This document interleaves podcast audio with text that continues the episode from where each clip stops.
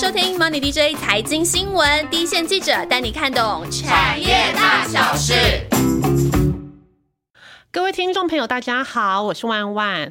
不知道各位听众有没有观察到，最近运动品牌大厂，像是 Nike 啊、Adidas 这些运动品牌大厂，他们的股价都已经逼近创新高的水准。那 Nike 对于今年的销售预估，也好像都有一些很乐观的数字。那不管大家是不是运动人，好像都可以多来了解一下这些国际大品牌跟我们在挑选台股的联动性。今天我们现场就请到我们来跟我们陪聊天的是我们主跑鞋厂。的记者辛杰，Hello，大家好，我是辛杰。那不只是这个哦，今天辛杰还会来跟我们透露一下运动的呃这个鞋产业有什么结构性的改变，对，还有我们预藏的彩蛋，小彩蛋，没错，我们之前有预告过哦，从今天开始，对对，每一集都会有个彩蛋，没错，大家一定要好好的整集听完，对，听到最后。然后呢，今天辛杰来跟我们。跟我谈鞋，今天有很紧张吗？很紧张，因为大家不知道万万是我们 team 里面的女鞋头。对，毕竟我自己也是号称我是那个 Money DJ 女鞋头的角色。她有一百双运动鞋吧？而且我自己本身就是比较是走那个 sporty，就是比较运动的路线啦。对，然后高档最流行的那个鞋款，他都会知道，所以跟他讲说很紧张，怕他立刻。打枪！我说今年不流行这个。对，不好意思，我本身运动鞋是走在那个时代的尖端。对，所以我自己对于今天的节目也很期待。所以像我自己也很好奇，如果说如果说以台股来看的话，你你说去年一整路以来，大家都是台股都大涨嘛？对啊。那你说涨什么半导体啊，或者涨一些什么呃涨价概念股，这些我们都可以想象。对。那譬如说，就是说 focus 在运动类好了，其实去年也都有。族群也都有涨啊，像高尔夫球啊，这个族群对，自行车对自行车也大涨，然后健身器材也都有涨，都有一些涨幅啦。对，哎，不过好像有一个族群 被市场遗忘，怎么会这样？没关系，他们渐渐会得到市场的青睐了。对，所所以，我们今天就是要讲这个运动服装还有运动鞋这个产业，好像去年都没有被看到。嗯，其实。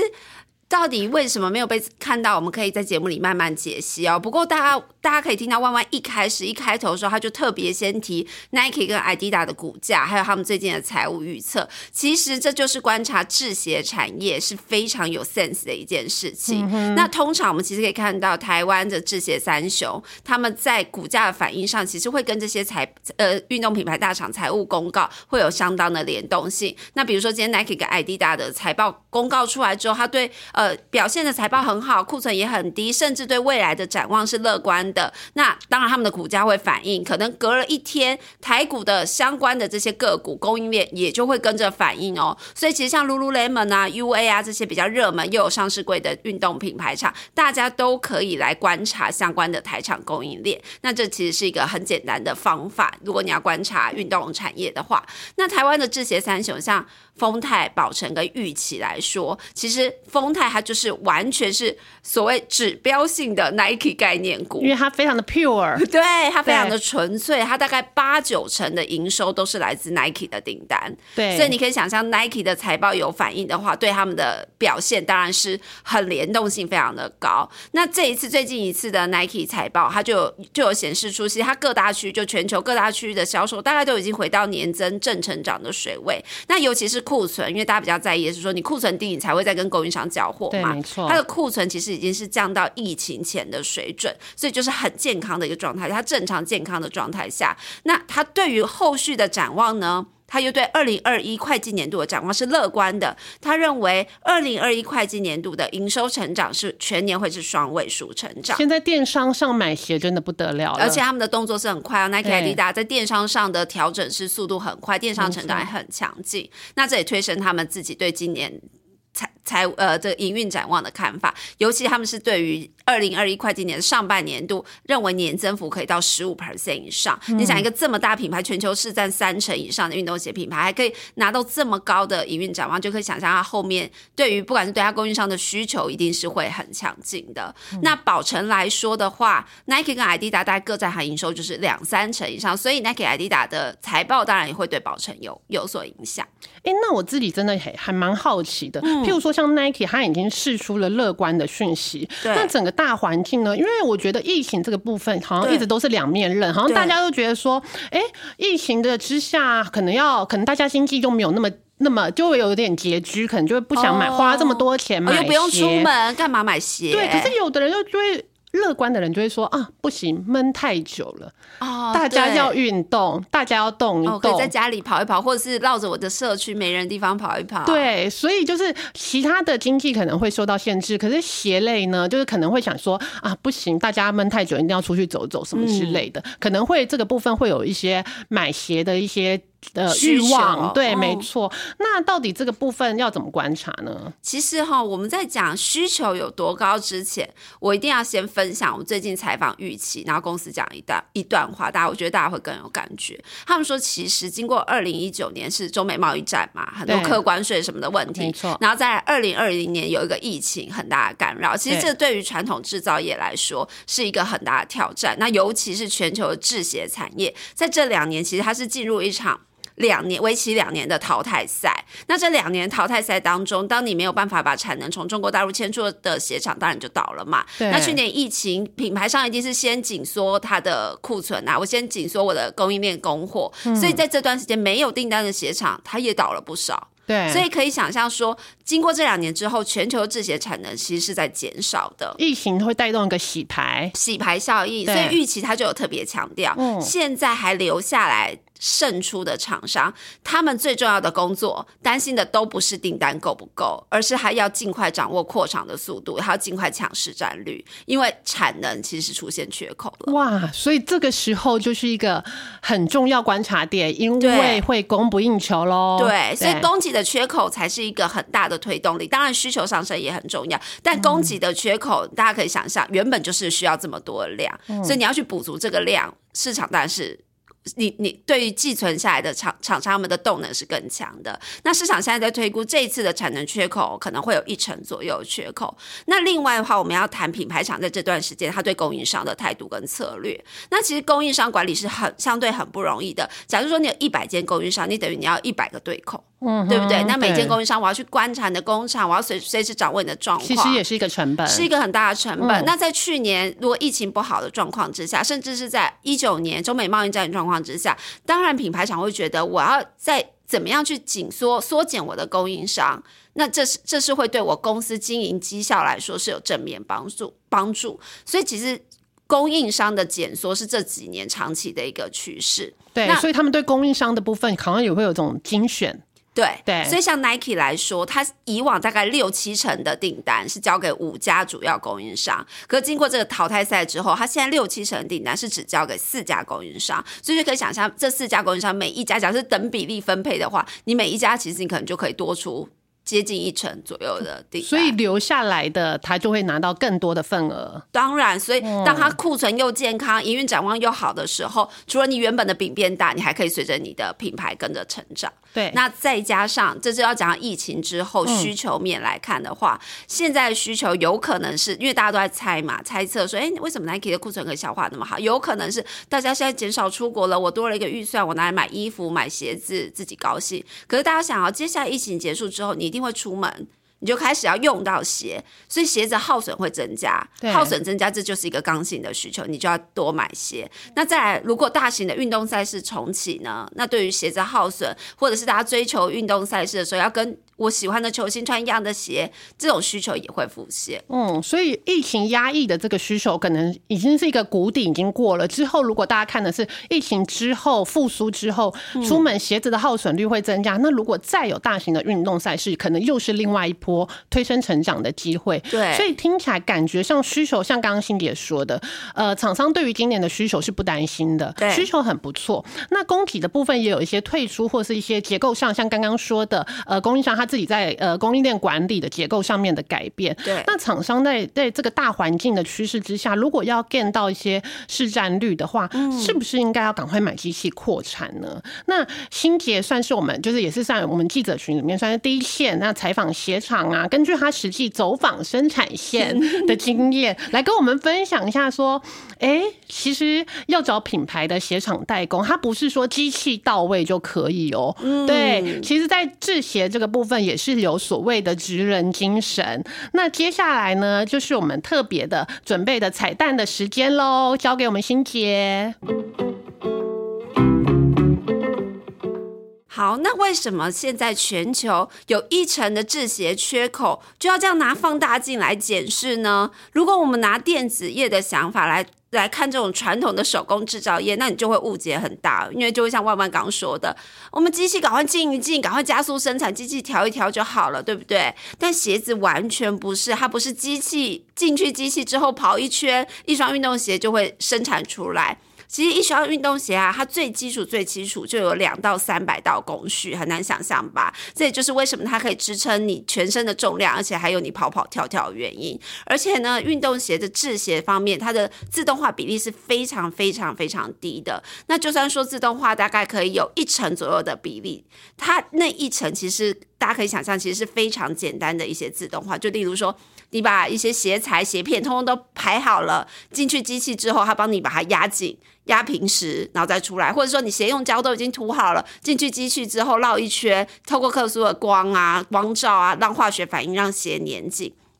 所以这跟以前，这跟你想象电子行业说哦，如果是呃机器进一进，产能就会很快复制出来，这是完全不一样的。我像我之前啊，就看过一个高阶品，就是品牌厂商，它比较高阶鞋款的代。鞋款的代工鞋厂的影片里面的员工哦，真的平均年资都是十几年以上，所以你可以看到里面大概都是四五十岁以上的一些呃婆婆妈妈或者是阿伯叔叔之类。那他们这样子生产出来的生产的效率跟制造的良率，其实才会是相对高的。那这个鞋的世界呢，是相当复杂的。你要想想，一个品牌其实它一年要推出多少鞋款，其实它。每一个鞋款还会有不同的尺寸哦，像衣服你可能就是分 S、M、L、X、L，可鞋的尺寸至少都是五个码、八个码以上起跳，还有男鞋跟女鞋完全不一样，所以它的工序是非常非常复杂，所以很需要手手，也很需要长时间的训练，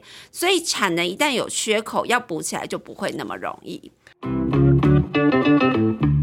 透过刚刚我们这个了解一下制鞋工艺的这个小单元呢，就可以知道说，哎，其实制鞋感觉好像我们好像是买那种高级的手工定制包一样，有一个部分好像真的是非常需要那种工匠，是，然后是非常的花人力跟花时间，并不是说机器到位马上就可以扩产。对，所以很多厂商他反而提出来的是说，呃，哎，我们扩厂现在是缺的最缺的是人，对，因为人是需要训练的，是最重要的。对，所以嗯嗯。那我们再回过头来看哦，如果说今年的展望还不错的话，那为什么市场上都还没有发现这个族群？这个族群呃，有这么的默默跟低调吗？其实最近我可以看到一个报告，就在讲制鞋族群。那他当然是报告方向是看好嘛，但最后一句话就有点心酸，他就说要静待资金的青睐。对，资金还没有到这个族群而已，但是基本面呢是不错的啊，基本面是不错，厂商的展望也是出相对乐观的消息。那当然，资金排挤效益，我觉得大家都可以理解嘛。现在资金当然是电子股、半导体族群是相对热的。那再加上说，其实他们去年的财报其实并不是很好看，那都会比二零一九年来的衰退。所以，如果接下来去年第四季、今年第一季的财报陆陆续续公告开出来，如果相对亮眼，那当然就会增加投资市场的信心。那再来还要特别留意的就是说，制造业的第一季一定都是传统的淡季，因为。会有过年长假的问题嘛？但第二季、第三季当然就会渐渐进入制鞋业的旺季喽。那暑假前的购鞋潮啊，年底的圣诞节的买气，这些其实都会在提前备货，都会有一些制鞋厂提前要备货出货的需求。所以从二三季进入旺季之前，我们其实确实现在是一个观察制鞋类股的好时机。所以听起来的话，就是去年的确是不好，那没关系，我们大家都已经发现了。那现在开始，呃，今年开始厂商都已经试出今的展望是很不错，嗯，而且开始是会走逐季成长的路线。对，那欣姐来帮我们讲一下，说今年的厂商看的呃状况是怎么样呢？像丰泰呢，他就说，呃，今年公司的总产能要提升七到十 percent，就是可以 get 到这个市场的成长嘛。那预估今年的营收会比二零一九年，二零一九年那时候做了七百三十九亿，是历史的新高，会比二零一九年的水准还要再往上成长，也就是说，创新高对，他在暗示你他要创新高了。那预期的话，它第一季的营收其实就很不错哦，会冲三十亿元以上，这就是历史同期的新高。那今年的扩产。扩产目标是十五到二十 percent，非常的强。那全年的营收目标从一百五十亿，也是历史新高。那宝成的部分呢？其实，在去年的风暴中，宝成是受到比较重的影响那大家也可以看到，它就是全球的产能做了很多的调整。那它砍了自己十五帕的产能去做组织调整啊，去做整个公司的优化。那这是市场对他们目前比较观望的部分。不过有句俗话叫什么？百足之虫，死而不僵。现在是来一个谚语吗？那宝成他也一直强调说，未来公司它重点是要冲获利的成长，而不是营收的成长嘛。所以他说，在这个调整性来看，我们其实从一月的营收就可以发现，它制鞋的业务也是疫情以来首度年增幅已经转正。那第二季制鞋的营收也会回到比较正常的水位，那全年就会回到一个呃，相较于疫情前比较正常、比较回归成长的轨道。嗯哼那如果鞋材厂的话，欣姐有要帮我们特别点一下吗？那我先问女鞋头，今年鞋鞋流行什么鞋？我跟你说，今年就是会流行复古鞋。对，真的跟我们厂商讲的一模一样。哇，没想到我真的是厂商的，真的是女鞋头。对我真的是奠定了我再度奠定了我女鞋头的角色。对，所以呢，真的是复古鞋，所以大家可以想象，过去流行过网布、编织布、什么四面弹，讲了很多种鞋很机能性的对，那今年又流行回复古，就是传统的那个样子，所以皮革又会是一个重很经。典的那种。，对那台场里面皮革当然就是三方嘛，它是对于就是人造皮革用在制鞋这一块是很大的比重。那它对于后面整个运动赛事复苏后的需求看法也是相对乐观的。那其实今年还有一个流行的点，我觉得万万。一定没 follow 到，没有了，他你可能还没有特别观察到，就是说今年听说各大品牌鞋厂他们也会想要推一些，比如说我今天这双复古鞋，可是我可以多推几个鞋带的颜色，嗯哼，然后让你可以去做替换或比较特殊的鞋带。那对它也会，比如说我的 Nike 的勾勾或 Adidas 招牌的一些 logo，它可以去给你做粘贴。嗯 DIY 比较有个人化色彩的感觉对，所以辅料的部分需求会提升，所以像百合，它就很看好今年鞋用辅料的成长性，那就是更追求，如果 DIY 的话，你对鞋带啊、周边鞋配备这些的需求提升的话，对百合会有帮助。那另外南宝的话，它是全球最大鞋用胶厂嘛，那如果整个市场在复苏的话，对南宝的营运也是会有帮助的。OK，好，所以这样听起来哦，好像去年被埋没的制鞋产业，今年无论是大环境的供给减少，然后呃，厂商好像也都说会供不应求啦，然后品牌厂一些供应链的重组，然后再加上大家好像库存去年都已经去化的差不多了，那如果我们还可以再期待的话，就是疫情之后的爆发性的消费那今年的制鞋产业好像都有一些回补的需求，那接下来最主要就是要看厂商可不可以用业绩来证明，像我们刚刚说的，它今年会创新高的这个成绩。是更增加大家信心。对，OK，好了，那现在又回复了我们最喜欢的观众听众留言我们真的很需要听众留言。那有一位 Jason Zu 呢，他有留言说非常说我们的财经新闻是非常棒的财经新闻媒体报道。那你的称赞我们也有收到喽，谢谢你的喜欢。谢谢大家都是称赞我们，其实多给我们点建议也不错对，就是无论正的负的也可以。那不知道你们大家各位听众从哪里开始认识我们的？那有的人可能是从 Money DJ 的财经新闻开始。那我那我们现在在做 Podcast 这个部分，希望大家多给我们一些回，就是回回应应，然后任何都可对，以。像我们开始年后开始推小彩蛋，如果你们觉得彩蛋可以有什么样的方向是你们更喜欢的，也都可以给我们一些 feedback。没错，大家其实你们有所不知，我现在在讲他非常心灵的话 就是其实大家可能短短听我们这个十几二十分钟的 podcast，、我们真的我们事前做了非常多的企划、跟开会、跟讨论。流泪了。对对我们大概准备一个我们要花非常多天时间开会，而且不是。我们两个开而已，是一个 team 在一起开，会有很多辛苦的幕后人员。对我们真的非常用心，所以希望大家会喜欢。那如果今天的节目你也喜欢的话，那一样订阅加分享是不可缺的。然后如果呢？当然，你有什么想问的问题或者有兴趣的题目呢，就可以点那个 YouTube 连接留言给我们。另外，另外我们也有成立了最新的这个关于这个粉丝团，在对我们的呃在 Podcast 的动态会在脸书，大家搜寻理财路桃社，对这个粉丝团上呢都会有我们最新的动态，也欢迎大家立刻追踪。那我们下次见喽，拜拜。